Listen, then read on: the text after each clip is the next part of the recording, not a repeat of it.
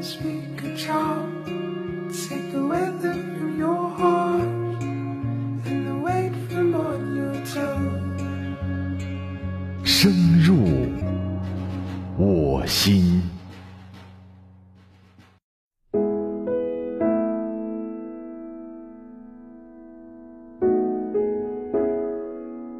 各位晚上好，欢迎收听本期《深入我心》，深入我心，用声音温暖你。我是麦麦。本期《深入我心》继续麦麦的书签，今天为您推荐的这本书依然是心理学方面的书，书名叫《走出恐惧》。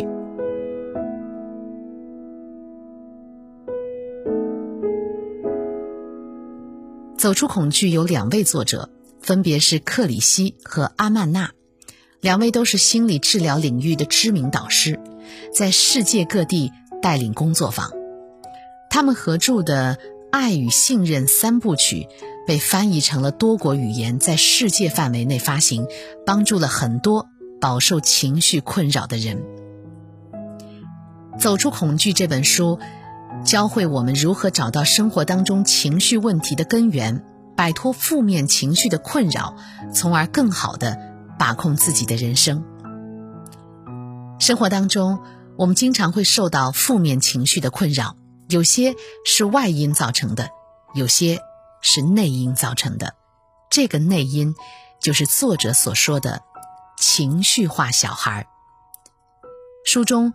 作者通过分析情绪化小孩的成因和表现，用通俗易懂的语言和多年心理治疗的实践经验，指导我们摆脱情绪化小孩所带来的负面影响。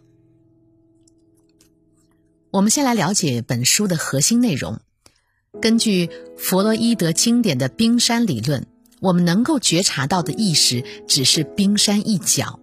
而隐藏在水面之下的，还有一个巨大的空间，就是我们的潜意识。本书作者所提到的情绪化小孩，说的就是我们潜意识当中的一部分。两位作者认为，内在情绪化小孩最深层次的感受是恐惧感。生活当中，我们很多很多的负面情绪，比如愤怒、悲伤、嫉妒、自卑。其实都是来自于恐惧感。走出恐惧这本书，其实就是通过分析内在情绪化小孩的运作机制，了解我们潜意识当中的恐惧感是如何影响我们生活的。我们先来了解情绪化小孩究竟有哪些表现。作者在书中列举了情绪化小孩的很多表现，比如反弹行为、控制、期待。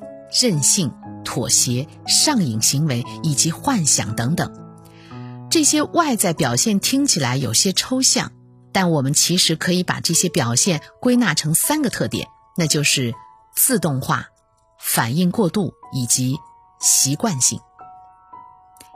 首先，情绪化小孩的反应是自动化的。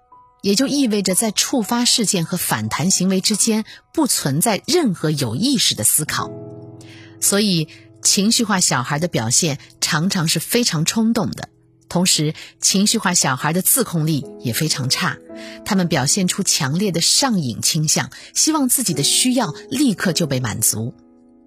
情绪化小孩的第二个特点是反应过度，一般人在相同情况下可以忍受的情形。情绪化小孩却无法忍受。除此之外，情绪化小孩还有一个特点，就是习惯性的出现情绪的反复无常。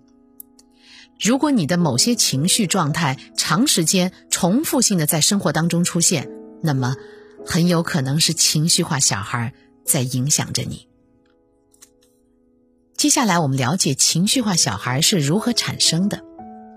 情绪化小孩产生的原因主要有三个：原始需要没有得到满足、原生家庭的影响以及个人特殊的过往经历。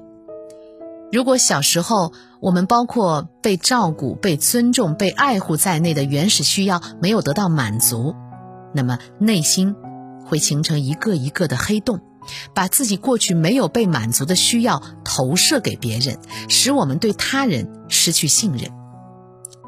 其次，原生家庭会塑造我们内心的情绪化小孩。情绪化小孩会不自觉地重复父母的生活方式和行为模式，并且把父母对自己苛刻的要求内化成自己不够好，严重的削弱我们自己的自我价值感。第三，个人成长过程当中的特殊经历会造成情绪化小孩的创伤。神经科学研究发现，过去的记忆真的会留存在我们的神经系统当中，从而影响我们的一生。那么生活当中，我们应该如何来应对我们自己的情绪化小孩呢？作者提出了应对情绪化小孩的四个步骤：辨识、深潜、接受和冒险。辨识就是通过情绪化小孩自动化、反应过度和习惯性三个特点来鉴别我们的情绪反应是不是受到了情绪化小孩的控制。第二个步骤深潜，深潜就是深入研究、深入探究，到底是过去什么样的创伤导致了情绪化小孩的出现。第三个步骤是接受，我们要学会和负面情绪相处，接纳自己真实的感受，正确的表达自己的情绪。最后一步就是冒险，我们要有意识的拒绝情绪化小孩提出的不合理要求。拿回生活当中的主动权。最后说一说我自己的感受。生活当中，你在遇到挫折或者感觉到焦虑的时候，会突然变得不讲道理，或者是特别孩子气吗？书中，弗洛伊德把这种行为叫做退行。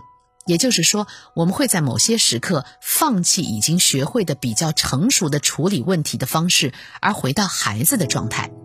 退行是一种不成熟的心理预防机制。小孩通常会觉得自己的力量很渺小，必须依靠别人才能够生存下去。可是，随着年龄的增长，一般人会渐渐学习把掌控权拿回到自己的手里。也就代表着我们在逐渐的成熟，但是如果处于情绪化小孩状态当中的人，会习惯性的把主动权交给别人，甚至允许别人来伤害自己，那么说明他有些焦虑了。最后，我想说，无论心理学的书里如何说，我希望我们每一个人，把让我们健康的主动权掌握在自己的手里。希望每一个人热爱生活，热爱美好的自己。本期麦麦的书签我们就说到这儿。走出恐惧这本书值得翻阅，感谢聆听。